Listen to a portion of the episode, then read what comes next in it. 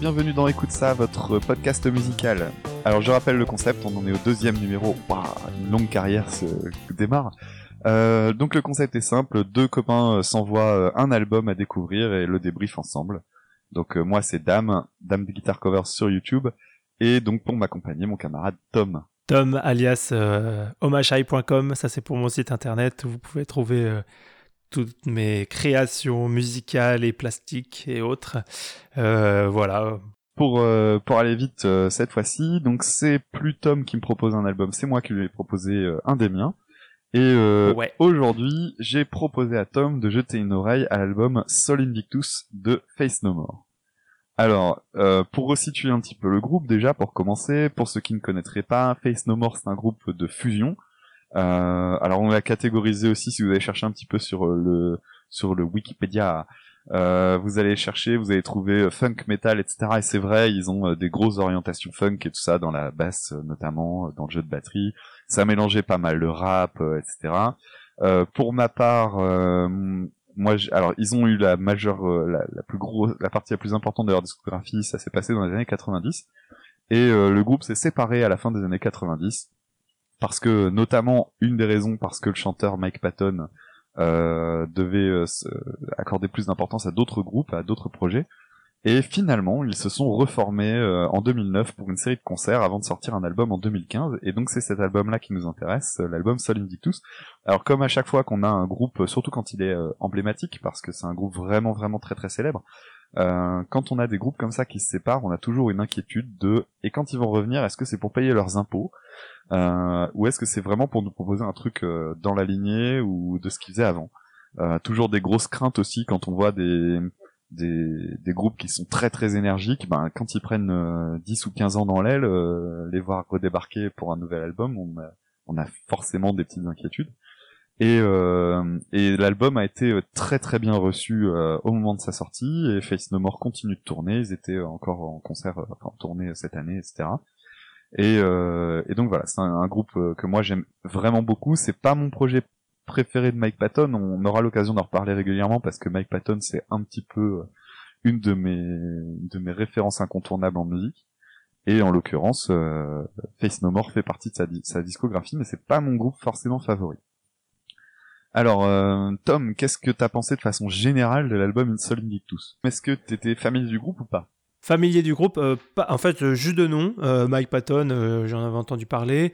J'écoutais Korn quand j'étais ado, donc je sais qu'à un moment, je sais pas, ils étaient proches, je sais pas s'ils ont fait une tournée ensemble. Le batteur de Face No More a remplacé le batteur de Korn. Exactement, à donc je me rappelle de ça.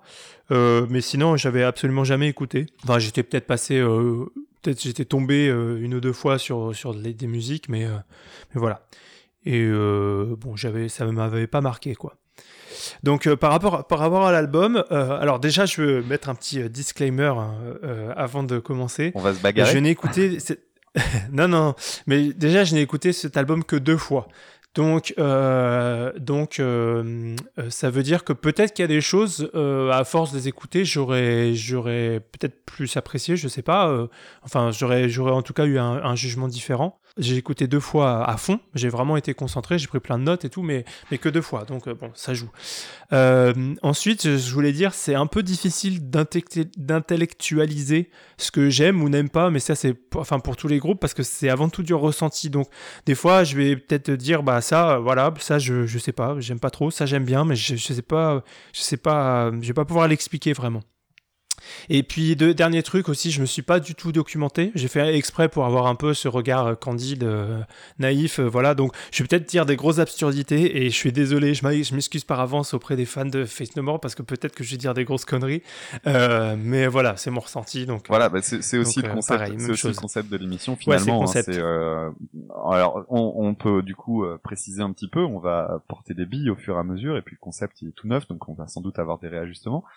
Mais effectivement, euh, on est des gros fans de musique, mais euh, Tom comme moi, on, je pense, je pense pouvoir parler pour nous deux, on n'est pas des fanboys. C'est-à-dire qu'en gros, euh, on fait pas partie de ces gens qui, euh, alors à une deux exceptions près toujours, c'est normal, euh, mais qui connaissent le numéro de sécu du chanteur, s'il est en couple avec machin, si la guitare c'est telle marque, il utilise tel tirant de corde, pas du tout. Donc, euh, ouais, on parle de musique essentiellement. Alors effectivement, il y aura toujours des moments où on va euh, s'intéresser au groupe en lui-même parce que ça va permettre d'éclairer euh, l'écoute. là, ça semble difficile de parler de Face No More sans parler de Mike Patton. Cela dit, un batteur me dira peut-être que le batteur de Face No More est un batteur incroyable et qu'il faut que je connaisse tel truc ou tel truc. On en parlera avec nos références à nous. et, et, voilà. Alors du coup, comme on disait la dernière fois, euh, moi étant guitariste, j'aurais parfois une oreille peut-être un petit peu plus aiguisée sur la batterie, sur la, sur la guitare. Euh, Tom étant percussionniste, euh, saxophoniste, multi-instrumentiste et plein de trucs en East, il aura une écoute qui sera peut-être un peu différente de la mienne, mais on, on, orientera toujours selon nos sources à nous, nos références à nous, et effectivement, peut-être qu'on dira des grosses conneries pour les fans, mais ça peut être intéressant d'avoir un point de vue justement un peu candide, comme tu disais. là, pour le coup, moi, c'est un album que je connais très bien. Donc cette fois-ci, on s'est envoyé des albums qu'on maîtrisait plutôt pas mal. Les prochains numéros, ça peut être aussi des albums qu'on a écoutés qu'une seule fois, qui nous ont marqué, et on se dit tiens allez, écoute ça mec, et puis on en discutera ensemble. Et, euh, et à d'autres moments, ce sera peut-être des trucs qu'on connaît euh, sur le bout des ongles. On verra bien. Rien n'est décidé pour le moment, mais euh, là aujourd'hui, on parle de Sol Invictus, et donc un album que moi je connais très très bien maintenant. j'avais écouté, j'avais pas attendu au moment de sa sortie pour le coup. Euh, j'étais content de savoir que qu'il sortait un nouvel album, mais euh, comme j'ai, alors pour le coup c'est intéressant. Moi je vais tout de suite le griller ma cartouche, mais c'est mon album préféré de Face No More. Euh, parce que les albums de Face No More généralement c'est ils, ont pour moi l'effet Foo Fighters. je vais expliquer tout, ce que, tout de suite ce que c'est pour moi l'effet Foo Fighters parce qu'on va c'est quelque chose que j'utiliserai souvent comme expression c'est ces groupes qui savent te pondre deux classiques instantanés euh, dans un album, des morceaux incroyables, des trucs qui te prennent au trip immédiatement, et qui à côté ben, te font 10 pistes de remplissage euh, où on s'emmerde. Et euh, donc Face No More avait parfois un petit peu ce côté-là pour moi, il y avait deux trois titres qui vraiment me bottaient vraiment très très fort, et et puis à côté des, des, des morceaux que j'écoute jamais parce que simplement ça ne m'intéresse pas. Et là, en l'occurrence, bah, c'est un album que je trouve beaucoup plus homogène et, euh, et donc c'est devenu mon préféré un petit peu parce que bah, c'est celui que j'arrive le plus à écouter en entier, tout simplement. Yes. On démarre le... la découverte titre par titre. C'est parti pour le numéro 1, donc qui s'appelle Sol Invictus.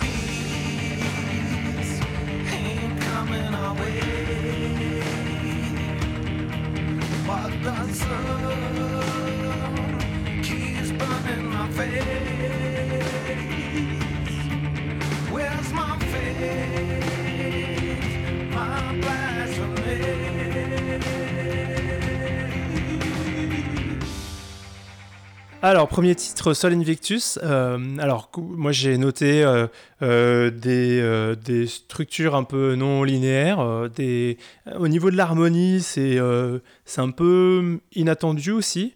on se demande s'il n'y a pas des changements de tonalité au sein d'un même riff. En fait, là, par exemple, le, piano, ça finit sur un accord qui n'est pas la tonique aussi. Enfin, donc, voilà, des choses un peu assez originales, assez improbables, en fait. Mais je dois dire, bon, après, ça va être des remarques un peu plus générale sur l'album, mais des fois j'ai l'impression qu'ils ont fait ça au pif. Alors je dis ça encore une fois, euh, euh, je sais, hein, je vais me faire étriper, mais, euh, je sais que c'est pas forcément le cas. Je me, doute qu'il y a de la recherche, mais ça donne cette impression-là en fait que ça a été fait au pif. Et je dis ça parce que en fait, la dissonance, bon, elle doit être, elle est parfois volontaire, mais ça doit être un moment de tension qui se relâche après. Et ici, bah, quand est-ce que ça se relâche vraiment? Je sais pas. bon les suites harmoniques euh, bizarres, inattendues, pourquoi pas, mais euh, euh, quelquefois ça peut être bien amené. Je pense à, alors c'est une référence qui n'a rien à voir, mais Penny Lane des Beatles, par exemple, j'avais déjà vu quelqu'un qui décryptait un peu comment c'était écrit. c'est des, des, suites d'accords, enfin harmoniquement c'est hyper riche, alors qu'en fait c'est de la pop. Euh, c'est plus consonant et, c'est bien amené en fait. Donc on s'en rend même pas compte. Moi, j'avais jamais. Je suis sûr que si vous si je vous parle de Penny Lane euh, des Beatles, vous dites oh putain, c'est tout ce qu'il y a plus euh, simple. C'est une, une chanson de pop, etc. Et en fait, si vous écoutez bien, en fait, si vous essayez de la relever, elle est hyper complexe comme comme chanson. Ah oui, mais de toute façon, c'est même ce que j'aime bien dans les Beatles pour le coup. c'est que oui. c'est pas le seul morceau sur lequel il y a des trucs aussi aussi bien foutus. Oui, oui, et Penny Lane, c'est une, une, de mes chansons préférées, justement pour cette raison-là. Ouais. Alors, euh, j'aime. Il y a, y a, effectivement du, piano qui jouait tout doux à certains moments, donc c'est très beau en termes de texture. Il y a des belles choses et, euh, et l'harmonie de l'accord aussi, mais mais ça s'inscrit dans une suite qui, je sais pas, j'accroche pas dessus quoi. Donc voilà pour cette euh, pour cette chanson. Ok. Alors moi de mon côté, j'ai un ressenti très très différent. Mhm. Et, et, moi, je trouve vraiment que c'est une intro incroyable. Euh, C'est-à-dire que j'ai du mal à considérer ce, ce morceau-là comme un morceau tout seul. Je trouve vraiment que c'est le que c'est une espèce de de d'entrée en matière pour entrer dans l'album, qui est assez court. Hein, l'album dure 40 minutes, hein, mais euh, c'est c'est vraiment un, un, morceau que qui me donne la sensation d'une intro. Euh, et une chose, et la chose moi qui à chaque fois me me retourne le ventre et euh, je l'ai fait écouter à un, ami qui, qui, avait qui avait eu la même sensation. C'est cet effet de il y a un trémolo sur la voix qu'on a entendu dans l'extrait et qui qui met une ambiance mais euh, qui est triste, mélancolique euh, mais sans être sans être plombante quoi. Il y a quelque chose que je trouve vraiment vraiment très envoûtant et, et je sais que l'effet sur la voix, il est vraiment essentiel dans le morceau. Ouais. Alors moi j'avais remarqué effectivement, j'avais noté aussi qu'il y, euh, a une ambiance dans cet album. Euh, effectivement, euh, bon, on va en parler quand on aura écouté tous les titres, mais il y a effectivement une ambiance. et tu as raison, c'est sur, c'est une ambiance un peu, un peu étrange, un peu inquiétante que je trouve. Tu vois, ça fait, moi j'ai noté un peu genre maison hantée, tu vois, un peu ce genre de truc. Et moi c'est pas une ambiance qui me, c'est pas, c'est pas quelque chose qui me touche, tu vois. C'est pas quelque chose sur lequel j'accroche. Ouais, d'accord, je, je comprends. Mais je peux comprendre qu'on, je peux comprendre qu'on puisse, euh, qu'on puisse aimer ça. Alors pour le coup, moi j'aimerais bien savoir c'est euh, où arrive le, le côté expérimental de Mike Patton dans le groupe, parce que euh, Mike Patton est connu en fait dans ses autres groupes pour faire des, pour triturer sa voix. on va faire un, un, point plus général sur le bonhomme parce que ça me semble un peu indissociable. C'est comme parler de Tool et et parler de Ménard, c'est obligatoire. Là, en l'occurrence, on parle de, de Mike Patton. Il a un, il y a, y a cette, ce fameux effet sur la voix euh, me rappelle ces autres groupes en fait, euh, notamment euh, j'ai en tête euh, Tomahawk, euh, qui est un groupe dans lequel il, il s'amuse parfois à jouer avec une espèce de masque de peinture, donc un bête, une bête coque en plastique devant le nez, qui permet d'avoir des, des sonorités assez bizarres, ou alors parfois c'est avec un mégaphone. Euh, du temps de du temps de Mr Bungle, il faisait plein de trucs plein de trucs bizarres aussi avec sa voix. Il avait un micro spécifique pour le chant clair, un micro en plus avec des effets dessus.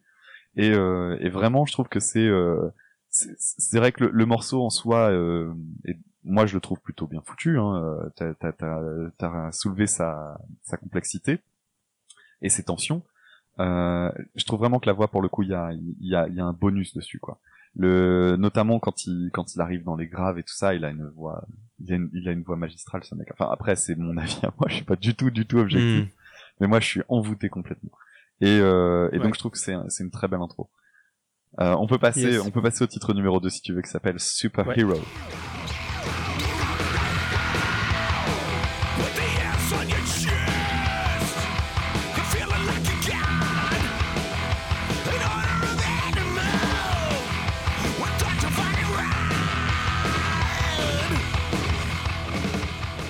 Alors, euh, euh, Super Hero. Euh, alors, j'ai noté que ça, il y a des choses qui surprenaient, qui tombent pas forcément au moment où tu les attends. C'est un peu, c'est aussi, c'est dansant. Il y a un contretemps à la basse, une basse bien grasse aussi, voilà. Une, gamme orientale. Enfin, je sais pas si, si c'est le, bon terme, mais. Bah, super simple hein, d'ailleurs. La basse, c'est un, la basse, c'est quasiment un bourdon. Hein. C'est, c'est un gros oui, mais je parle au, piano, au, c'est au piano, je crois qu'il y a des motifs un peu plus genre orientalisants, on va dire. Je trouve que le titre, il est plus euh, conventionnel que le premier, en tout cas au premier abord. Et alors je me demandais si c'était euh, accrocheur ou pas. En fait, si, parce qu'il y a la ligne de piano, euh, donc on n'a pas entendu là, mais qui, qui boucle beaucoup, donc elle finit. Et là, d'ailleurs, je peux me la chanter en, en l'ayant écouté que deux fois. C'est quand même une compo qui donne pas mal envie de bouger, quoi, de, de secouer la tête. Ça aussi, ça c'est quelque chose que j'ai noté sur l'album, le côté un peu dansant, pas, pas sur tous les titres, mais il y en a pas mal où on a envie de on a envie d'avoir les longs cheveux puis et de les bouger. Euh, voilà, malheureusement, j'en ai plus. Euh, mais voilà. Et euh, bon, ça la pêche, quoi. Voilà, ça a vraiment la pêche. Par contre, ouais, il n'y a pas. J'ai pas l'impression qu'il y ait des montées, en fait, en, puissance. voilà, c'est plus, ça arrive plutôt surprenant. voilà, d'un seul coup, c'est vachement péchu. voilà, j'ai noté qu'il y avait moins de moins de progression dans. Ah oui, alors moi, moi pour le coup, clairement, il y a, y a, même pas de progression du tout finalement parce que c'est très rentre dedans euh, du, début à la fin. Euh, Ça commence quand même par les euh, go go go go avec gueuler de 50 façons différentes de façon complètement hystérique. Là pour le coup et c'est marrant hein, d'ailleurs euh, j'ai regardé des lives et tout ça. J'étais allé les voir d'ailleurs quand c'était passé en 2009 en Belgique. Et et, et, ouais là c'est vraiment des moments où tu sens que le mec s'est fait plaisir à, avoir toutes les possibilités. Allez, on y va, on est des go go qui se qui se mélangent et tout. Ça, je trouve que ça donne une patate d'enfer. Le le chant est ultra saturé. On est vraiment on est dans un bon gros dans, dans, dans, un bon gros morceau de rock metal je sais pas trop dans, dans quel style euh, ouais mhm. c'est vraiment un morceau que moi j'aime vraiment beaucoup alors pour éclairer un petit peu aussi euh, quand Face No More était revenu ils avaient sorti en fait deux euh, pas single parce que c'est pas vraiment le, le, format encore que on va vérifier mais euh, il y avait deux titres en fait qu'ils avaient sortis avant de d'annoncer de, un album euh, complet et qui était Super Hero et Motherfucker. Et donc du coup Super Hero quand quand tu prends ça dans la face alors que tu te dis bon est-ce qu'ils vont revenir en forme? Eh ben ça fait plaisir quand même.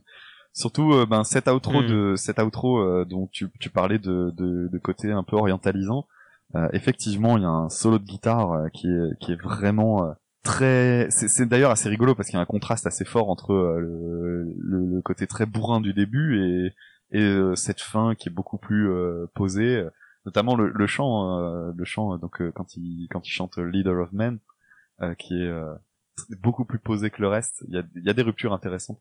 Moi, c'est un morceau que j'aime vraiment beaucoup. Euh, pour le coup, la, fois d'avant, on parlait de, de, avec des, des morceaux très complexes. Là, on est dans un morceau très rentre dedans et je trouve qu'il tape là où il faut. Quoi. On passe à, on passe à, Sunny Side, à Sunny Side Up. Sunny Side Up, ouais.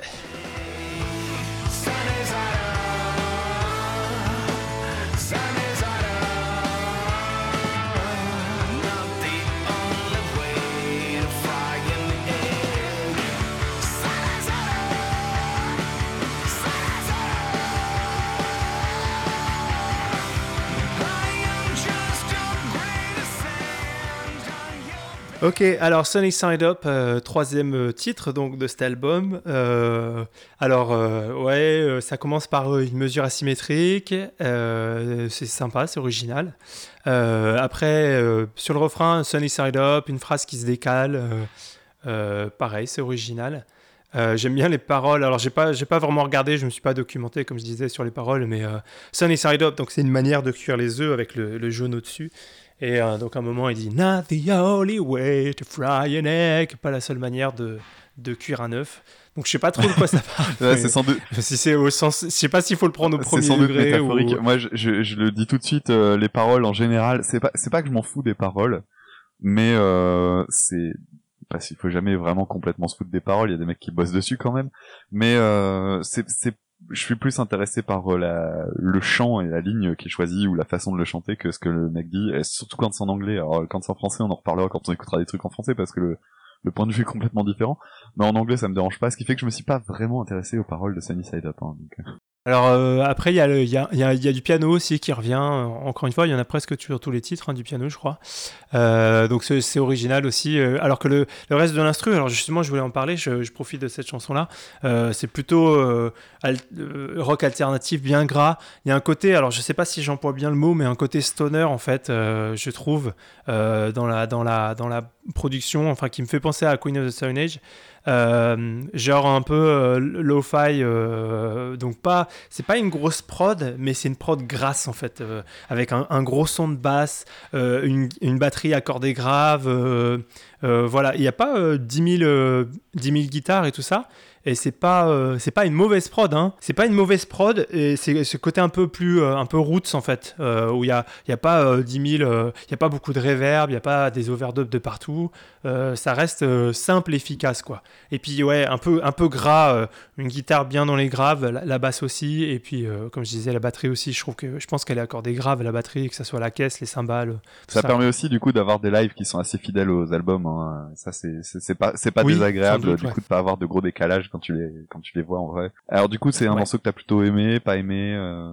Je dirais que c'est pareil. Enfin, je, ferai après une conclusion sur l'album, mais il euh, y a aucun titre euh, qui, qui s'est vraiment dégagé pour moi du lot par rapport aux autres. Donc, je vais pas dire, euh, je, je, l'ai pas plus aimé que les autres. Quoi.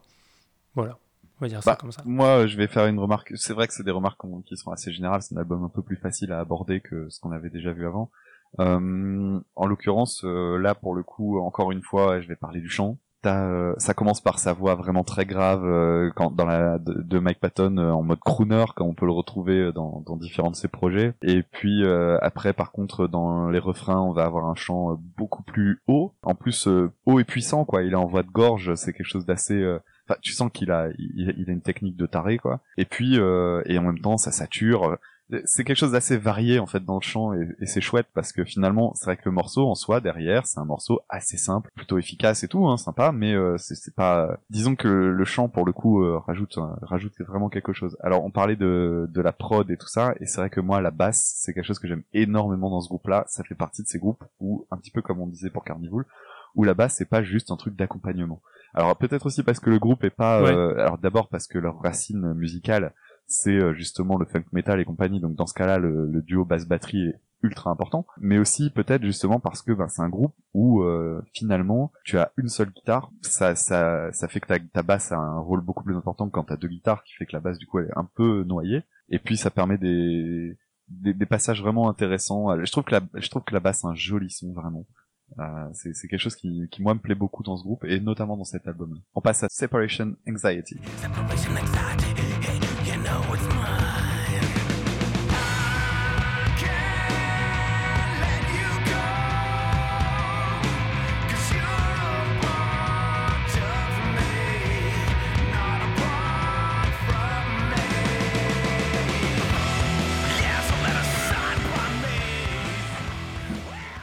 Ouais. J'adore le ouais. ah non non c'est pas non non c'était pas. Un... Ah, je vais le laisser au montage celui-là il vaut le coup. Alors oui, euh, numéro 4, euh, Separation Anxiety. Alors, euh, bon, je, vais rester, en fait, je remarque que mes notes sont un peu techniques parfois, c'est peut-être, c'est plutôt des, des, notes sur la composition, enfin, c'est un peu technique, ça parlera pas forcément à des non-musiciens et, et je m'en excuse, parce que on peut aussi apprécier ces groupes sans être musicien. bah, encore une fois, des choses originales au niveau de la rythmique. Il y a, euh, la batterie qui joue, euh, on dit à l'envers, en c'est-à-dire qu'au lieu de faire la claire sur le deuxième et quatrième temps, on le fait sur le premier et troisième. Donc ça chamboule un petit peu, euh, mais ça, ça, du coup, c'est original. Il euh, y, y, a un riff de basse. Alors, on parlait de la basse bien grasse et tout ça. Là, c'est assez sympa. C'est un, peu hypnotisant. C'est une boucle. Une boucle qui fait tout le temps assez rapide. Euh, voilà, qui est très sympa. Il y a des décalages. Enfin, il y a de la polyrythmie pour le coup. Euh, des décalages de 3 sur 4. Enfin, des, instruments qui font des cellules de 3 temps sur, sur des instruments qui font des cellules de 4. Et euh, voilà, c'est là, c'est sur ce titre-là que j'ai remarqué la, production de batterie qui était assez basique. Euh, voilà, une petite roue, et puis euh, des sons, une, caisse claire accordée grave, une crash aussi assez grave, voilà quoi. Et je disais, ça part à, bah, 2-10, ouais, donc c'est l'extrait qu'on vient d'entendre, donc ça bouge, encore une fois, comme un morceau précédent, là ça donne envie de, de bien bouger la tête, de, balancer ses cheveux si on en a, et voilà quoi. Moi de mon côté, encore une fois, je vais, désolé, je vais reparler de Patton. Euh, mais euh, là, moi, il y a un truc que j'aime beaucoup, c'est qu'on retrouve euh, quelque chose qui fait beaucoup dans ces autres groupes, qui est cette voix super aiguë, sa voix de tête que, que j'ai mis dans l'extrait. Donc il y, a des, y, y a des ruptures très très fortes en fait. Au début, on a un chant qui est très guttural quand il fait son separation anxiety, dans, dans, vraiment dans les graves. C'est guttural, c'est le mot. Euh, puis après cette voix de tête, puis après un, un chant euh, très haut euh, mais en même temps très projeté, et puis après on arrive dans du dans du chant saturé. En là j'ai mis un extrait de 20 secondes et en 20 secondes on a quatre techniques de chant qui ont rien à voir les unes avec les autres et qui sont qui s'enchaînent sans aucun souci. Moi je trouve que c'est super classe. C'est un morceau que j'aime beaucoup parce qu'en fait il y, a un, y, a y a un truc que j'aime énormément. Tu parlais du riff redondant à la basse, là. Ce truc là en fait il, il est chouette parce que tu vois, quand tu lis le titre et que tu vois Separation Anxiety, tu vois tout de suite le mot anxiety dans la tronche, et en fait, t'as, t'as un côté oppressant dans ce riff-là. Avec la basse qui, avec la batterie qui elle-même euh, euh, est beaucoup sur les tomes, etc. T'as, t'as une ambiance qui est pesante. Euh, et, et, je trouve que, en plus de ça, t'as une ironie qui se dégage avec le chant euh, qui, lui, est, est parfois très très haut quand il envoie de tête qui donne un côté inquiétant. Du coup, on revient sur ce que tu disais euh, au début avec cette idée de d'ambiance de maison fantôme. Je pense que clairement, c'est le genre de morceau sur lequel ça doit se ressentir plus qu'ailleurs. Et en même temps, euh, tu, tu, c'est un morceau relativement court. C'est pas Face No More et pas un groupe qui fait des morceaux de 8 minutes. mais tu, tu, voyages beaucoup, t'as beaucoup de, t'as beaucoup d'ambiances différentes. Celui-là, pour le coup, c'est pas un de mes morceaux, c'est pas un des morceaux que j'écoute le plus souvent. mais malgré tout, peut-être parce que j'ai pas envie de l'abîmer, euh, mais ça reste un de mes morceaux préférés. J'ai commencé à l'apprendre à la gratte là pour le pour le faire en reprise euh, sur ma chaîne YouTube à l'occasion, parce que c'est un morceau qui ouais qui fait plaisir quoi. Il y, a plein de choses à voir là-dedans. Donc du coup, euh, moi c'est c'est un morceau que j'aime vraiment vraiment beaucoup pour le coup. On passe au numéro alors attends, je compte 5 donc on arrive à Cone of Shame. Word to the wise. And the barman calls time.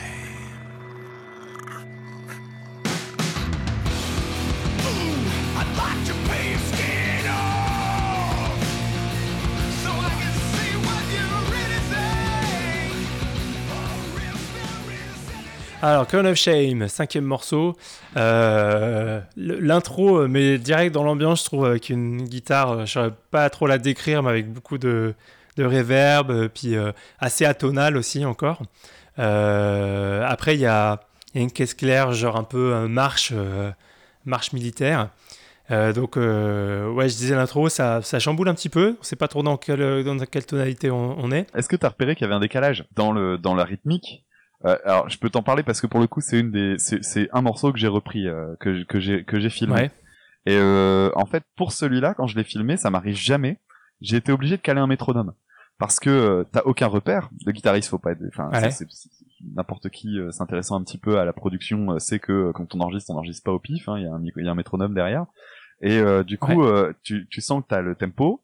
Et t'as un moment, je sais plus si c'est parce qu'il bouffe un temps ou parce qu'il en rajoute un euh, mais t'as un moment où justement ça, ça se décale de ah rien. mais euh, c'est, ça rend le truc un peu pénible à rejouer, surtout si t'as pas de repère.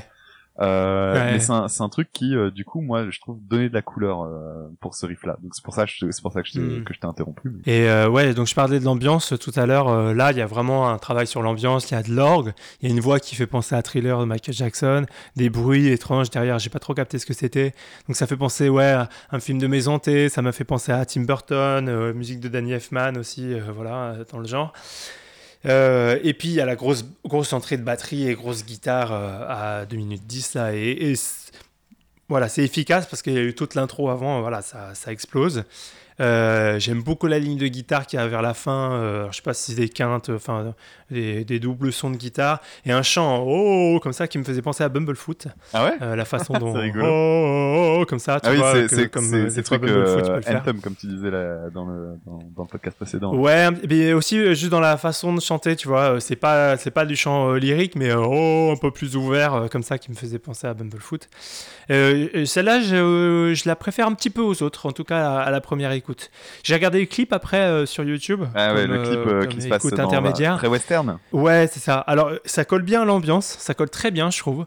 Euh, mais j'ai pas enfin c'est un peu pareil que la musique c'est un peu non linéaire j'ai pas parce qu'à un moment il y, a des espèces de flashbacks enfin il y a deux trucs qui se passent en parallèle j'ai pas trop compris mais c'est un peu comme la musique quoi c'est t'écoutes et tu fais hmm, j'ai pas trop compris non plus Ouais, j'avais regardé le clip, euh, je l'ai pas gardé en tête. Le seul truc que j'ai gardé en tête du clip, parce que c'est rigolo quand t'as parlé des ambiances, tu parlais de, tu parlais de Daniel Elfman, de, de, de Tim Burton et compagnie. Moi, j'étais pas du tout dans cette ambiance-là, et du coup, le, quand j'ai ah vu le clip, moi, ça m'a confirmé mon ambiance à moi, qui était une ambiance de western.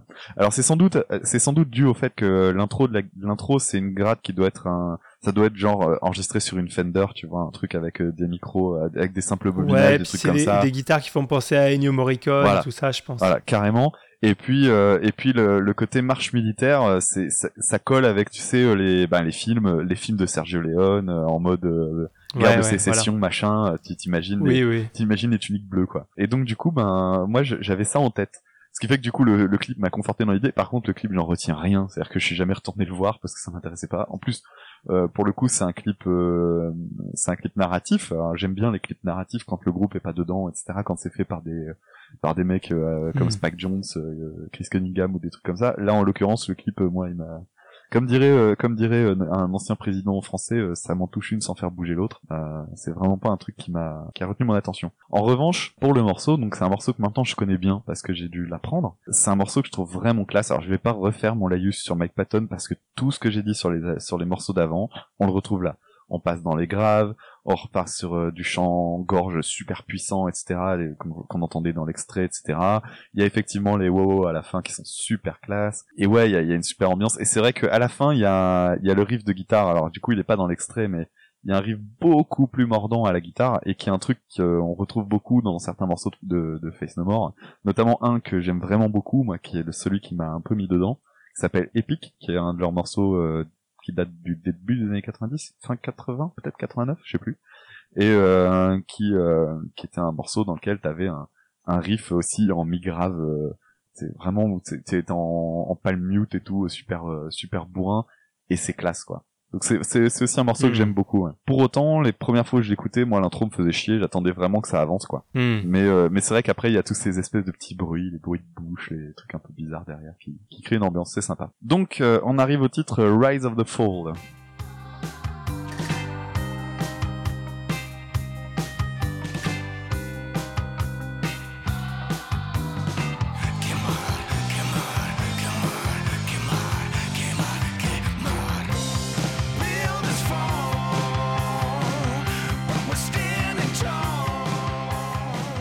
Rise of the Fall, alors euh, un riff d'intro euh, assez sympa, euh, couplé, des couplets avec guitare, palm mute et piano, ça fait un peu latino. Il y a du mélodica aussi, je pense, ou de l'accordéon, je sais pas tout. Ça doit être du mélodica, je pense. C'est du mélodica, Patton utilise du mélodica sur scène. Ouais. Alors avec une note inattendue à la fin, enfin la, dernière de, la mélodie que je trouve bizarre, mais ça, ça donner l'occasion de faire une parenthèse. c'est quelque chose que j'ai retrouvé sur, euh, sur plusieurs titres. En fait, il y a quelque chose qui me dérange un peu sur cet album, c'est que ça me fait penser, enfin, en fait, dans les mélodies, ça me fait penser à euh, euh, des mauvais jazzmen. Je m'explique. En fait, j'ai, j'ai, moi, j'ai fait pas mal de jazz. Je suis saxophoniste, en fait. Donc, voilà. Et il y a quelque chose que j'ai vu chez des jazzmen, enfin, des, des improvisateurs de jazz débutants donc euh, bon, dont je fais partie aussi, mais, euh, mais euh, ce que j'ai vu chez vraiment chez, ceux qui apprenaient à improviser. En fait, c'est que ils utilisaient des notes de la gamme, mais en fait, ils restaient longtemps sur des notes qui devraient être des notes de passage, parce qu'elles ne sont pas dans l'accord, etc. Et en fait, j'ai l'impression qu'il y a cette démarche aussi, enfin, il y a, cette, y a ce, travers, en fait. Alors, maintenant, est-ce que c'est volontaire ou pas? Je sais pas. Si c'est si involontaire, c'est euh, un, on va dire un défaut euh, au niveau musical. Si c'est si c'est volontaire, alors dans ce cas-là, je, je comprends pas trop l'intérêt. Pourquoi faire euh, voilà une note cette ligne de Mélodica, par exemple, elle me, elle me frotte un peu les oreilles. Alors après, peut-être que c'est parce que c'est les premières écoutes et que là, bon, c'est déjà la troisième fois que je l'entendais et du coup, je m'attendais à ce qu'elle soit là et du coup, peut-être que voilà, peut-être que c'est c'est c'est pour rendre la compo un peu plus euh, difficile à rentrer dedans, mais une fois que tu rentres dedans, ça va. Je sais pas, ça m'interpelle. On en parle souvent parce qu'on en rencontre souvent dans les trucs qu'on écoute, mais effectivement, il y a ces notes qui créent des tensions. Et moi, j'aime bien quand les tensions sont pas résolues. Euh, pas moi. Et là, là en l'occurrence, euh, ouais, voilà, c'est là qu'est la différence fondamentale entre nous deux. Voilà, on peut arrêter le podcast, c'est fait. Euh, mais effectivement, euh, moi j'aime bien les, j'aime bien quand les tensions sont pas résolues. J'aime bien les, les, les, trucs un peu casse-gueule comme ça où on est toujours sur le fil du rasoir, sur la justesse et tout. Et mais en moi non, moi j'aime bien les tensions, mais voilà, c'est une tension pour quelque chose pour créer, enfin, pour qu'il y ait euh, ce, ce, côté euh, tension, relâchement, tension, relâchement, tension, relâchement, comme il y a dans toutes les musiques en fait. Euh, il, y a, y a souvent, enfin, voilà, tu as, souvent ce genre de choses. la tension, enfin, c'est de la base de théorie musicale depuis le, depuis le 16e siècle. entre les cadences, etc. Je dis pas que je dis pas qu'il faut pas s'en affranchir. Attention, hein, je suis pas un gros ton côté réactionnaire, ça. C'est oui. D'ailleurs, Tom a un magazine qui s'appelle Valeurs actuelles de la musique. non, pas du tout. En plus, enfin, tu vois, tu vois bien que non, non. En plus, il y a plein de choses que j'aime bien, mais puis en plus, euh, si tu veux, l'histoire de la musique a été construite sur des gens qui disaient euh, non, mais cette tension, enfin, où il y a des choses qui étaient interdites en théorie et en fait qui l'ont fait quand même. Et tu prends du Debussy, quelque chose qui peut nous sembler assez harmonieux aujourd'hui. Euh, les gens à l'époque ils disaient mais qu'est-ce que c'est que cette merde? Enfin, le, le gars il fait complètement fi de toutes les de toutes les règles de, solfège, etc. Enfin, pas toutes, mais bon, enfin, il prend des libertés et, en fait, ça s'est construit comme ça. mais je pense que je pense qu'après, bon, c'est un sujet plus vaste, mais qu'au XXe siècle, on allait très loin et en fait, il y a un moment, se pose la question, bah, bah jusqu'où on va en fait, et, on est, en fait, on a un peu atteint l'extrémité de ça. Donc moi, ce que je trouve intéressant, c'est de mettre de la tension, même des fois de la grosse tension, puis faire exprès de pas respecter euh, telle ou telle règle, mais pour qu'après il y, ait euh, un relâchement de cette tension. Et justement, le, ce qui va être sympa euh, à l'écoute, c'est que en fait tu vas tu vas voir cet aller-retour entre les deux. tu vois, tu vas avoir une tension qui se construit, qui se, qui se génère au fur et à mesure, qui devient de plus en plus, de plus en plus tendue, et puis hop, après ça se relâche. Et c'est ça que je trouve intéressant. Là, je, trouve que ça manque de cette, ça manque de cette, ce relâchement justement de, de la tension. D'accord. Bah écoute, euh, pour le coup, c'est un truc que je partage pas du tout parce que euh, moi justement, c'est ce que j'aime. Dans ce... on parle vraiment là que du riff de Melodica parce que finalement, après, euh, les tensions, elles sont aussi résolues par le par le refrain, par la petite mélodie euh, qui fait un petit peu euh, pas berceuse, mais tu, tu, vois ce que je veux dire, euh, une mhm. petite mélodie mignonne, là, boîte à musique finalement. Et donc là, t'as quand même une résolution très tardive, c'est-à-dire qu'en gros, c'est pas le mélodica qui l'a qui l'a résolu, qui l'a résolu la tension. Mais, mais moi, je l'aime bien, c'est, j'aime bien ce genre de truc en musique. Donc du coup, forcément, moi, ce, ce truc-là du mélodica, j'aime bien. En plus, le mélodica, pour le coup, c'est un instrument que j'ai découvert grâce à Face No More, parce qu'ils avaient fait une reprise donc du du de la BO d'un film avec Dustin Hoffman qui s'appelle euh, Macadam Cowboy. Et euh, vraiment, je recommande à n'importe qui l'écoute de la, de la version de, de Face No More de ce morceau qui est vraiment génialissime, qui est tellement beau. Et donc du coup, le mélodica me plaît. Et, et j'aime bien que ce soit euh, justement cet instrument-là qui apporte cette, cette petite tension-là. Pendant que la guitare, en plus, derrière, a un côté un petit païf, tu sais, avec un balayement des cordes c'est il y a, des trucs qui sont intéressants là-dedans. Après le morceau de façon plus générale, toi t'as commencé en disant j'aime bien l'intro avec les accords machin et moi en fait clairement c'est le genre de morceau où après deux secondes j'ai envie de zapper. Le l'intro me hmm. l'intro me plaît pas. Il y a un truc j'ai jamais aimé cette intro même après avoir écouté l'album 45 fois je n'aime pas cette intro elle m'emmerde et euh, du coup l'extrait que j'ai choisi c'est c'est justement ce qui me donne envie d'écouter le morceau c'est-à-dire l'attention de Melodica, le refrain, sachant qu'après donc il y a une espèce de, de, passage un petit peu plus euh, avec une espèce de grosse pompe euh, limite euh, musique de cirque, plus un passage presque avec du chant vraiment gros les compagnies, on est presque dans le dans le dans le métal ultra violent machin. Du coup pareil, on voyage encore dans plein plein de trucs, mais moi j'aime bien cette tension là, mais mais c'est pas c'est pas un de mes morceaux préférés euh, justement parce qu'il faut se farder le tout le début en fait. C'est con mais euh... alors que toi c'est plutôt ce qui t'a plus euh, ce qui t'a plu d'avant. Non non, en fait c'est pas c'est pas que je dirais que c'est non, en fait, c'est pas forcément ce qui m'a plu, mais euh, je dis ça plutôt dans le sens où c'est original. C'est inattendu, en fait, dans un, groupe de ce genre-là, enfin, groupe de rock, d'avoir un truc un peu latino, un peu, Enfin voilà, que ça, ça colle pas trop au, style habituel. C'est ça que je voulais dire. Et euh, moi par contre, j'ai remarqué autre chose, c'est euh, au niveau. Alors il y a vraiment un travail sur, sur l'atmosphère aussi. C'est quelque chose que j'ai retrouvé sur plusieurs titres, dans, dans l'instrumentation, dans l'arrangement. Donc on est entre le gros rock stoner, euh, même sa gueule style métal à la fin de la, ah chanson, et en même temps musique beaucoup plus légère avec du vibraphone, donc du mélodica on en parlait, du vibraphone. Et puis le chant, le, cette espèce de tam tam tam qui, qui ouais, est très léger en fait. Ouais, il y a de la, je crois que même à la fin il y a du, de la trompette, du violon, euh, tu vois, donc euh, c'est vraiment, euh, c'est, vachement original. Mais voilà, le côté cirque, ouais, en as parlé, j'avais noté aussi, et côté cirque d'Annie Elfman, c'est, moi j'accroche pas du tout à ce, ce genre de truc. Ah, merde, du coup, je pourrais pas genre, te mettre... genre musique de Tim Burton et tout. Je vais pas filer du Hungo Boingo, alors du coup, ça sert à rien. Ouais, ouais, je pense. je vois à quoi ça ressemble au, Hungo Boingo. Je me rappelle que Enfin, je j'accroche pas trop ouais, sur ce genre de truc. Ouais, il faut faire une sélection, c'est c'est inégal. Mais il euh, y a, y a des, des, trucs très chouettes. Mais du mm. coup, ce que moi j'apprécie, tu les apprécieras pas. Je te montrerai le live, ça, il faudra qu'on regarde ensemble, tu trouveras des choses. Euh, justement, en fait, euh, j'ai le souvenir, en fait, je, je connais pas beaucoup Oingo Bongo, mais je me rappelle qu'une fois tu m'as montré le live, et franchement, j'avais pas accroché. Ah merde Je me rappelle de Danny Elfman avec sa guitare qui danse dans tous les sens, et je me disais, mais ça, cette musique, elle a, elle a ni queue ni tête. Ah. enfin, Oh purée, ça, va, ça promet pour les prochains trucs. Je vais, je vais te coller des trucs, mais que t'as jamais entendu de ta vie. Ok. Non, sois pas trop sadique non plus. On verra bien. Euh, donc on en arrive au numéro 7, Black Friday.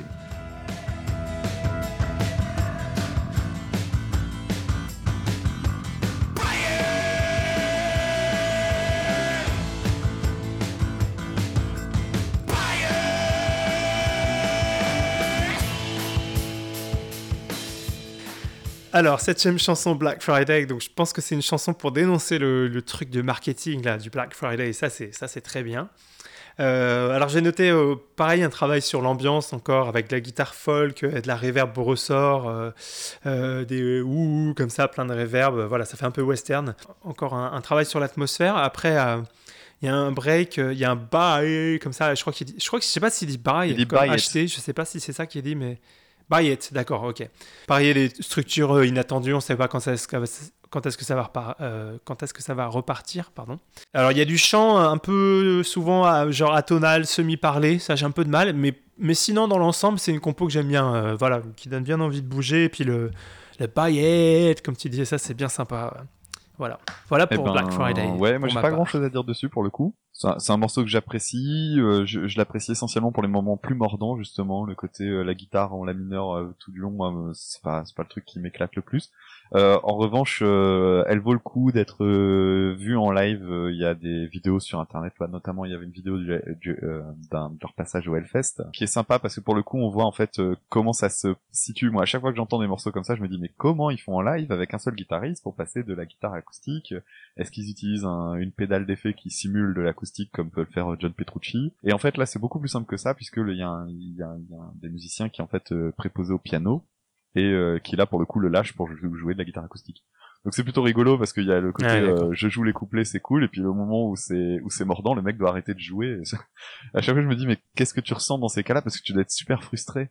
Et tu, tu, tu joues la tu joues la partie la moins fun du, du morceau quoi. Et du coup t'as l'autre qui enclenche sa disto qui dit yeah j'y vais. c'est un peu dommage pour le pour le monsieur de la gauche de la scène, mais bon, tant pis. Non, c'est un morceau que j'aime bien. Euh, c'est un morceau que j'aime bien pour les mêmes raisons que jusqu'avant. Hein. Beaucoup d'énergie dans le et tout ça. Et, et ouais, toi tu dis euh, le le, le, chant presque parlé, ouais, c'est vrai. Il, y, a, il y a ce côté-là aussi. Après, moi, le fait est que j'adore la voix de, j'adore cette voix grave, et donc du coup, bah, voilà, moi, ça me dérange pas du tout. Mais c'est pas, c'est pas, c'est pas mon morceau préféré de l'album. C'est un, c'est un bon morceau on arrive au titre euh, deuxième euh, single, si on peut dire ça comme ça. En tout cas, les deux titres qui avaient été euh, lancés avant la sortie de l'album. Donc, pour rappel, il y avait Super Hero qui était la, deuxième la deuxième piste, et puis maintenant, on est sur Motherfucker.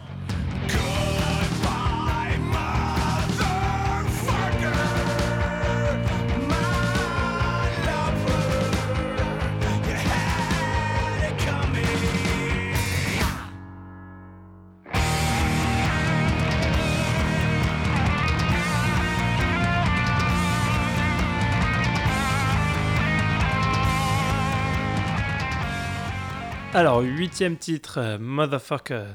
Euh, alors, euh, une intro avec des bruits, donc pareil, inquiétant, toujours travail sur cette atmosphère.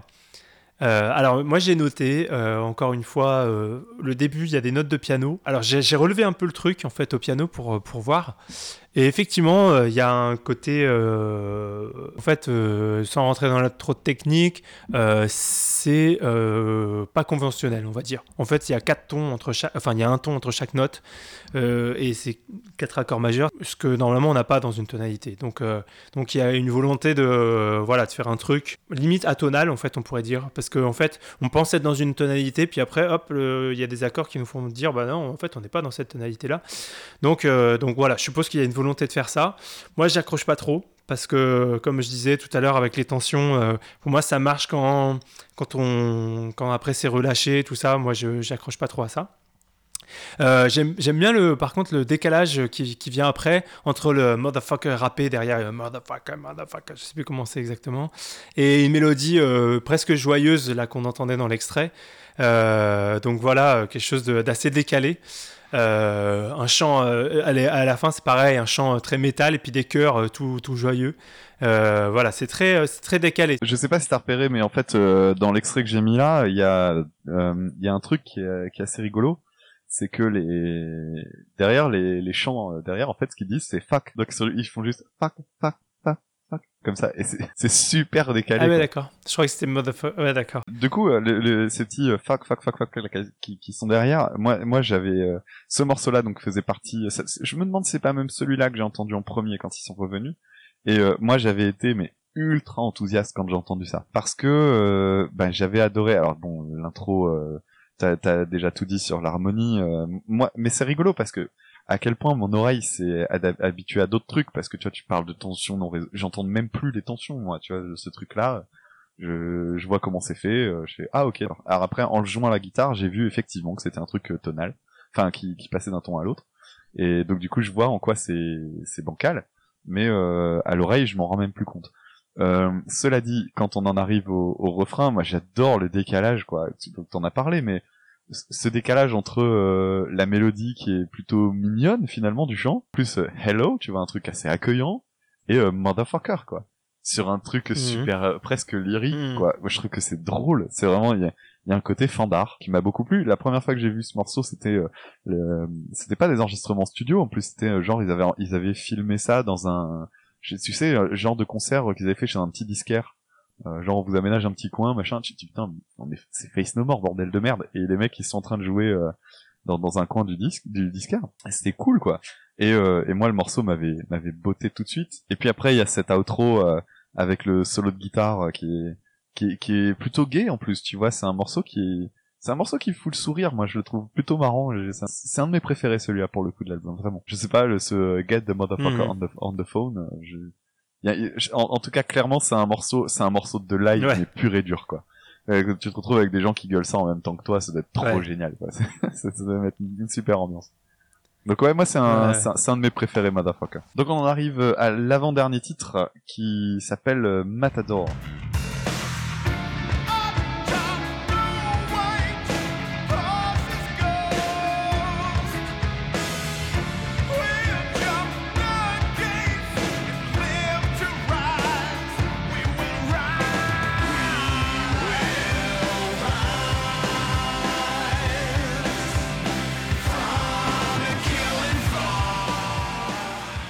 Alors, neuvième titre, Matador. Euh, alors, le retour du piano, là, bon, en fait, en même temps, il n'était pas vraiment absent, le piano, il revient très très souvent euh, dans, dans, les titres de cet album. Alors, sur ce titre, c'est marrant, je reconnais un, un style d'âme, c'est-à-dire un style qui, te, qui te plaît à toi, mais j'arrive pas à le définir en fait. Alors est-ce que c'est le chant qui est le, le chant bizarre? Est-ce que c'est euh, genre je, je, prends un peu la voix de personnage, tu vois, le truc qu'on peut trouver dans les trucs de Danny Elfman euh, pour, pour Tim Burton, où en fait, euh, voilà, je prends des voix étranges comme si j'étais des, des, personnages. je sais pas si c'est ça. En tout cas, moi, c'est quelque chose, voilà, sur lequel j'accroche pas trop. ici, il y a un exemple frappant de ce que je disais plutôt sur le, piano qui, est presque hors de la tonalité, en fait, qui se repose sur des notes qui sont, euh, hors de l'accord et, euh, donc de la, tension. Et, vraiment, je, m'interroge sur le fait si c'est décidé ou pas, si c'est euh, volontairement choisi. C'est-à-dire j'ai l'impression qu'ils ont pianoté, ils ont fait Ah, ça, colle, enfin, ça. Il y a une tension, mais on, garde, en fait, tu vois. C'est comme si, genre ce que ce qu'un musicien il ferait euh, ah zut ah, j'ai fait ça j'ai fait une fausse note et nous on fait euh, volontairement on reste dessus mais euh, tu vois est-ce que enfin comment dire à quel point c'est c'est une volonté à quel point c'est oh bon on laisse comme ça est-ce que est-ce que toutes les tensions sont réfléchies comme un théoricien qui se dit tiens la tension on va mettre tel accord ou quoi ou est-ce que c'est composé comme un ça, qui, qui, tombe dessus un peu par accident et qui finalement dit hey c'est cool je vais essayer de construire autour de ça.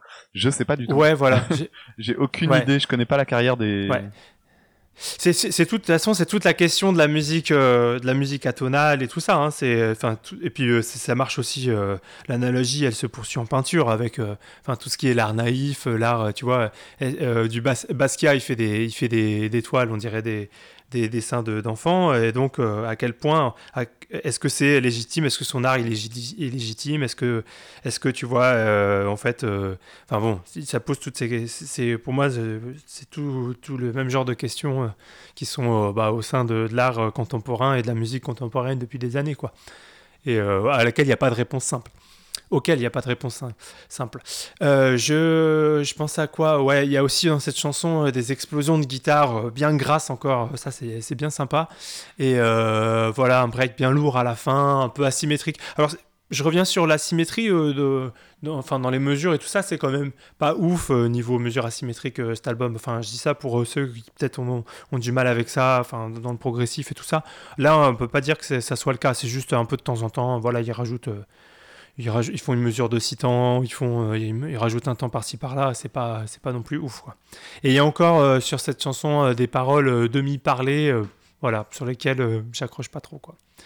Euh, et, j'aime pas, oui, j'ai noté aussi, j'aime pas en fait quand le chant. Alors je comprends, hein, Mike Patton c'est un super chanteur et tout ça, et, je vais bien le reconnaître, mais j'aime pas quand le chant, euh, genre il est plein de vibrato et d'intention, euh, voilà, alors que derrière, harmoniquement, c'est pas stable en fait. Tu vois, donc autant où moi je garderais ce, truc pour justement parler des tensions et du relâchement, je, garderais ces trucs, ces, ces ce chant plein de vibrato, plein d'émotions et tout ça, avec et, quand, euh, dans les moments où, derrière c'est stable, c'est tu vois, comme ça tu peux te, concentrer sur le chant. Là, je, je sais pas, ça me dérange qu'en fait ça soit pas stable. Et du coup, j'ai l'impression que hein, c'est un peu comme si gesticule pour rien, tu vois. Je, je sais pas si j'arrive à l'exprimer clairement. Bah, tu trouves euh, finalement que le chant est assez maniéré, quoi. Oui, mais ça peut marcher, mais, mais je trouve que c'est l'instru qui va avec qui, qui colle pas. D'accord.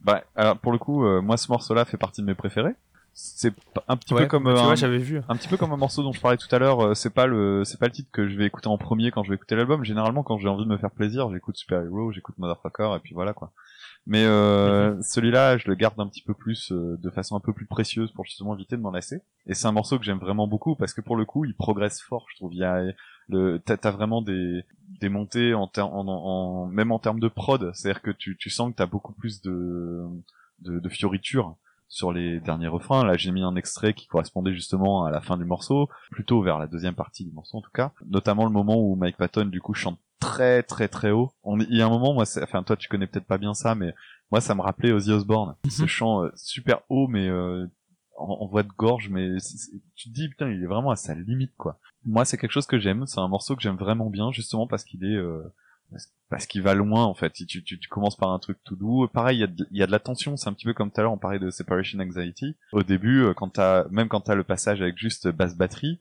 Euh, donc je crois que l'extrait était là-dedans aussi. Hein. T'as, t'as basse batterie seulement. Euh, c'est, c'est assez lourd. Puis après la guitare rajoute une nappe dans les aigus. Alors il y, a une technique que le guitariste de Face No More utilise beaucoup. C'est euh, le fait de jouer sur les cordes de sol et de si en, en bourdon, donc dans les aigus. Et, et là, on est sur ce genre de truc où ça, ça, ça, prend beaucoup de place dans le spectre si t'as un, si t'as justement une basse qui, qui est là pour combler. Et là, en l'occurrence, il le fait pas mal à ce moment-là. Je trouve que ça crée vraiment une tension, ce qui fait que quand il débarque avec ses accords, euh, avec ses accords de puissance euh, dans les graves, ça, ça donne vraiment énormément de poids. Et euh, moi, c'est un, c'est un morceau que j'aime vraiment beaucoup celui-là pour le coup. Mais j'entends ce que tu dis hein, par rapport au chant et tout ça. en fait, en gros, les, les trucs que moi j'apprécie, c'est les trucs que tu apprécies moins. Mais, mais c'est marrant parce que tu vois, pour le coup, j'ai pas fait gaffe euh, à la question des vibratos dans le chant ou du chant maniéré. Je vois le côté très théâtral. Tu vois, je parlais de cet extrait là que je viens de passer, où clairement tu t'es, t'es, dans un chant très théâtral. Il y a pas d'autre mot. Euh, tu te croirais presque dans le fantôme de l'opéra, quoi. Ça, moi, j'aime bien. J'aime bien. Et tu, tu parlais tout à l'heure de il entre dans la peau d'un personnage. Et oui, moi, j'ai vraiment cette sensation là aussi. Et en fait, c'est marrant, je m'étais jamais expliqué les choses de cette façon-là. Et euh, bah ouais, c'est peut-être ça aussi qui me plaît moi j'aime bien de manière générale sa plasticité dans sa voix, j'aime bien quand il passe du crooner au vraiment euh, au chant saturé, etc. Mais euh, là, oui, encore une fois, c'est assez, euh, c'est assez varié dans le même titre quand même. On passe au dernier? Ouais. Donc le dernier, c'est From the Dead.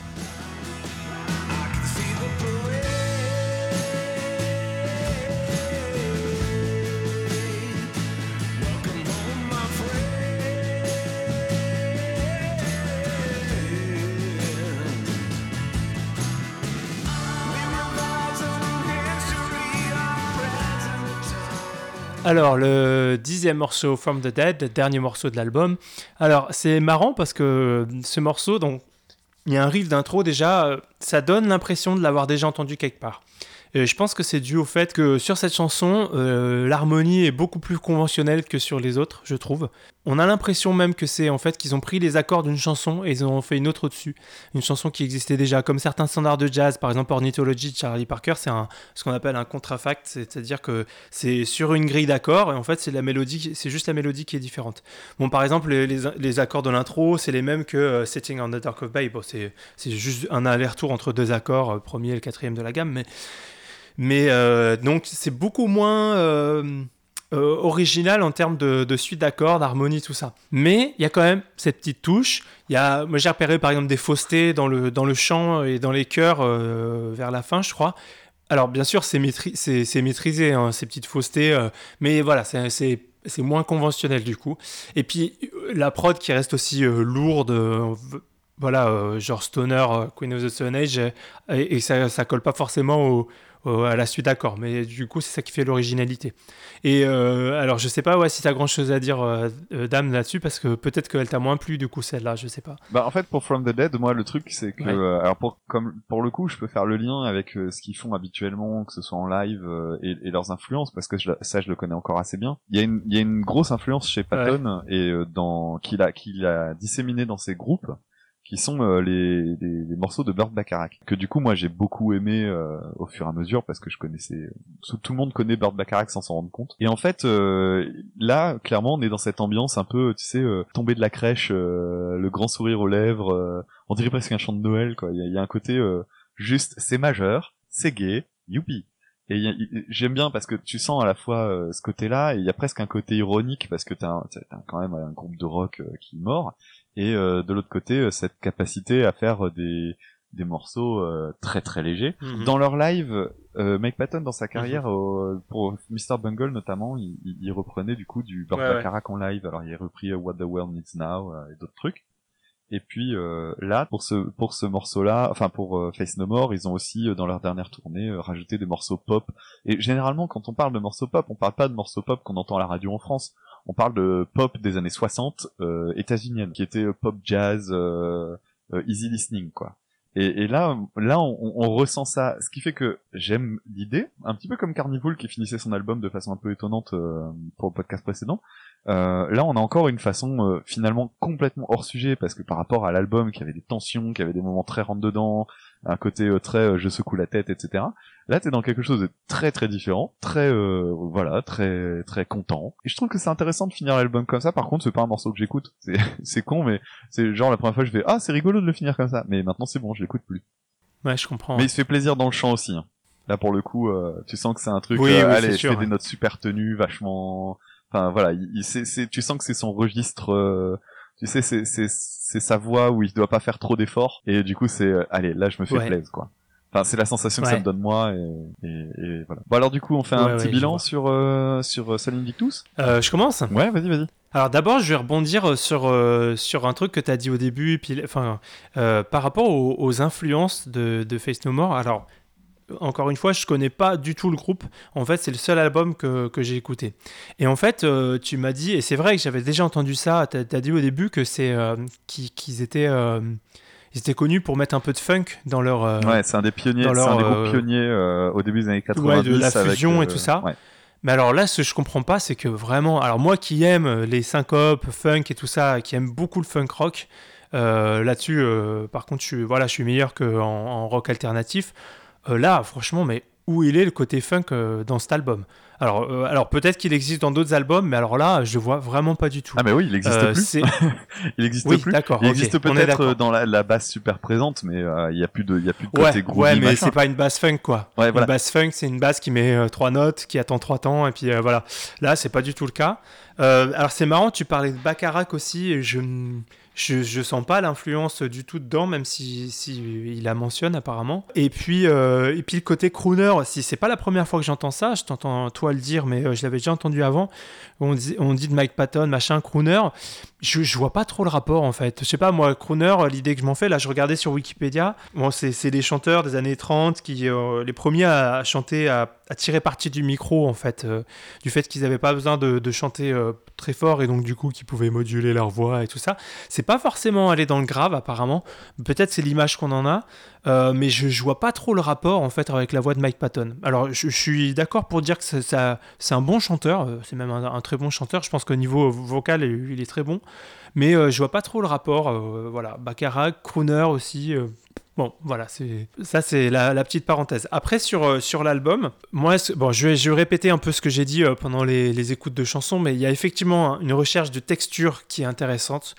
Euh, pas une grosse prod, mais plutôt, comme je disais, la prod grasse, quoi, du, son, euh, une grosse basse, des distos, batterie accordée grave. Ça me fait penser à Queen of the Stone Age parce que, bon, après, je connais pas trop de groupes dans ce genre-là, mais. Euh, et, et, en même temps, il y a aussi des sons plus doux, plus originaux, du piano, du vibraphone, la trompette, voilà. assez inhabituel. l'ensemble, il est clairement, il est original. Euh, au niveau des structures, au niveau de l'harmonie, euh, des suites d'accords.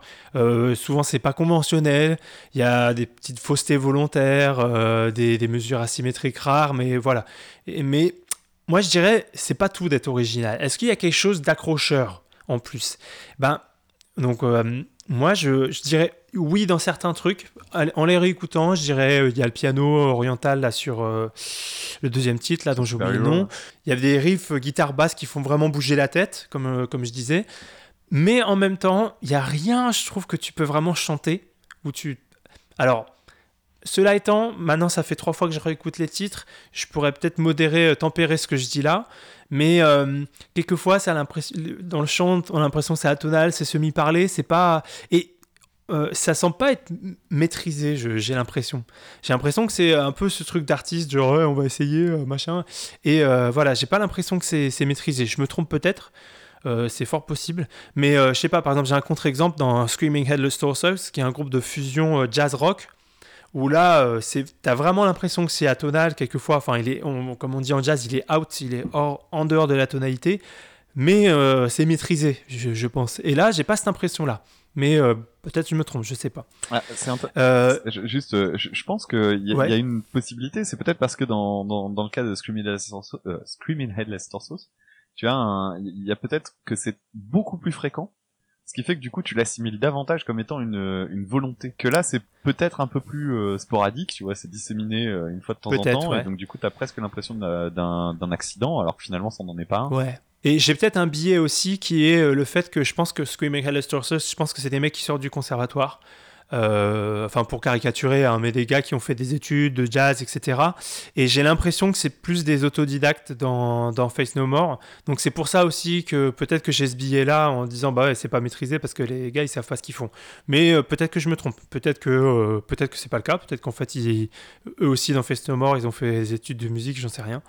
Et bah, c'est ce que je disais sur les mélodies. Des fois, voilà, il y a des tensions, on a l'impression qu'ils s'arrêtent sur une note de passage mais qui sonne pas super. En fait, c'est quelque chose, comme je disais euh, tout à l'heure que, que j'ai vu chez des débutants. Et donc j'ai l'impression de retrouver ça. Bon, alors après, euh, il y a, comme je disais, aussi un travail sur l'atmosphère qui est vraiment intéressant. Euh, de l'orgue dans les voilà pour, pour faire un peu maison hantée une voix des, des bruits voilà Tim Burton Danny Elfman tout ça moi je, personnellement j'accroche pas trop là-dessus pareil pour la voix pleine, de, pleine du vibrato dont je parlais et, euh, et, pour terminer aussi sur les suites euh, harmoniques euh, originales, ça peut marcher, comme je disais, mais je trouve que c'est pas assez bien amené, quoi. Ça manque de, de, progression et tout ça, quoi. Donc voilà. Donc je reste un peu dubitatif sur, sur cet album. Je pense pas que je le, je le réécouterai pour mon plaisir, en fait. Très franchement. Voilà. Je suis désolé, je te déçois peut-être dame, mais. non, tu me déçois pas du tout, j'ai aucune attente. Non, c'est même tout l'intérêt du truc, quoi. C'est que je te pour revenir sur le concept, euh, je te filerai parfois des trucs en sachant que t'aimeras pas. Là, c'était pas le cas. Là, c'est euh, vraiment, tiens, euh, par curiosité, voyons voir ce que tu peux penser de cet album-là. Ça me semble être le plus accessible de Face No More. Après, je pense que tu pourrais aimer le Face No More d'avant. Ils ont, au fur et à mesure de leur carrière, pris un virage beaucoup plus vers le rock alternatif et ils ont laissé beaucoup plus de côté le côté funk et rap que tu retrouvais beaucoup sur les premiers albums. Euh, Vraiment clairement quand tu compares un morceau comme Epic qui date de leur, du début de la carrière de Patton dans le groupe, parce qu'en fait ils avaient fait deux albums mhm. avec un ancien chanteur qui s'appelait Chuck Mosley. Quand tu compares donc les morceaux comme Epic avec des morceaux qui sont sur les derniers albums avant leur reformation, euh, tu as vraiment une énorme différence. Mike Patton a laissé, a laissé tomber son chant nasillard, son chant miné, euh, qui était très très fort au début, il rappe plus, il est dans le chant pur et dur, et, là, on est sur la continuité de cette partie-là. Donc, quand on disait euh, funk metal et compagnie, c'est vrai que ça correspond à une partie de leur carrière, mais pas à l'intégralité. Euh, moi, tu le sais pour me connaître, mais du coup, ça me permet d'en parler. Mais euh, même si j'écoute beaucoup de styles différents, je crois que mon dénominateur commun, c'est le rock alternatif des années 90. J'ai déjà parlé de Failure dans, je sais plus c'est dans ce podcast-là ou le précédent. Euh, c'est des, des groupes comme ça qui me, qui moi me plaisent beaucoup. Et, et Face No More fait partie de la, de la série. Euh, moi, pour cet album-là, c'est l'album que j'ai le moins de difficulté à écouter en entier. Et euh, j'aime bien son côté euh, rentre dedans, son côté euh, voilà, il y a beaucoup. Alors toi, tu partages pas mon avis, mais il y a, y, a, y, a, des morceaux que je trouve vraiment très efficaces, très ouais, très rentre dedans. Il y a pas d'autres mots hein, quand t'écoutes. Alors pas Motherfucker pour le coup, parce que Motherfucker c'est un morceau qui prend du temps à s'installer. Mais des morceaux comme Super Hero, c'est des morceaux qui sont marquants pour ça. Ou même Black Friday, il fonctionne de la même manière, c'est couplet refrain couplet refrain, le refrain dans ta face en mode tiens bah le couplet était balèze, bah on va mettre le refrain encore plus balèze. Euh, où le refrain où le couplet est super doux dans le cas de, de pas mal de morceaux finalement. Et puis d'un seul coup un refrain euh, bam tu vois on, on fait on sort euh, les guitares ultra saturées et tout. Ça a évolué dans leur carrière si tu veux moi c'est un album que j'aime beaucoup et, pour revenir sur le côté crooner et compagnie effectivement on en parle mais alors je comprends ce que tu veux dire parce que souvent c'est ce que je ressens quand je lis des trucs en disant ah ce groupe là il va m'intéresser parce qu'on a mentionné que ça évoquait du jazz et puis en fait, quand tu écoutes l'album, tu te rends compte que ben non, il y a peut-être un accord de jazz qui t'y a fait penser. Sauf que généralement, les personnes qui disent ça, en fait, parlent de l'ensemble de la carrière, soit du groupe, soit de la personne dont ils parlent. Là, en l'occurrence, quand on parle de Mike Patton, c'est évident. Alors moi, je vois les côtés crooner, mais parce qu'en fait, j'ai l'habitude de les entendre dans d'autres trucs. Euh, si tu écoutes euh, son album, l'album crooner par excellence, euh, ce sera Love Edge. c'est un, un, projet qu'il avait fait avec Dan the Automator, donc un, un, mec qui fait du hip-hop et tout ça, et qui est un morceau qui, qui, qui fait qui est un album de trip-hop en fait donc euh, mhm. très euh, sensuel, etc. Mais il a une voix à ce moment-là, tu vois, vraiment pour le coup, là t'es dans la définition du crooner où on joue avec les intonations du micro et tout. Là t'es vraiment dedans parce qu'il y a des moments c'est ultra susurré, d'autres moments il joue sur ses tonalités, que ce soit grave ou aigu et tout. Et donc c'est très riche. Après le côté euh, bordélique de sa voix, tu vas le retrouver dans ses autres groupes, que ce soit. Alors tu vois, pour le coup c'est même assez intéressant de réécouter euh, Face No More pour ça parce que euh, je sais plus pour quel morceau j'évoquais le côté euh, métal vraiment très violent ça fait penser à son groupe Fantomas. Donc quand on parle euh, de, de la plasticité de la voix de, de Mike Patton, dans cet album-là, c'est une partie. Alors sachant qu'il y en a encore plus d'autres dans d'autres trucs, euh, il a aussi eu des, des moments dans sa carrière où il faisait des albums bruitistes euh, ou des, des trucs vraiment faits que à partir de sa voix et tout ça. Bon, voilà, c'est un mec super protéiforme. Mais euh, après, je comprends ce que tu ce que tu ce que tu dis sur le groupe mais pour le coup je le partage pas. Je, trouve que c'est un, album assez efficace et facile facile d'accès. Donc la conclusion en gros c'est bah écoutez les gens, si vous connaissez pas, euh, jetez une oreille. Et peut-être que les extraits qu'on a mis euh, vous donneront envie, peut-être pas. Euh, mais mais voilà, faut faut tester parce que là pour le coup on va avoir du mal à se mettre d'accord sur ce point-là. Est-ce que du coup pendant l'écoute t'as pensé à des trucs à suggérer, des des groupes qui te viennent, des non, pas vraiment. En fait, pareil, c'est pas comme c'est. Non, non, mais en fait, comme c'est pas vraiment mon style, euh, j'écoute pas beaucoup de groupes dans ce genre-là. Les deux groupes auxquels j'ai pensé quand j'ai écouté, c'est Queen of the Stone Age, que, dont je connais un seul album. Hein, je connais que Songs for the Deaf, mais ça m'a fait penser le côté. Euh, c'est pas exactement la même chose, mais le côté un peu euh, euh basse, euh, bien grave, bien grasse, voilà.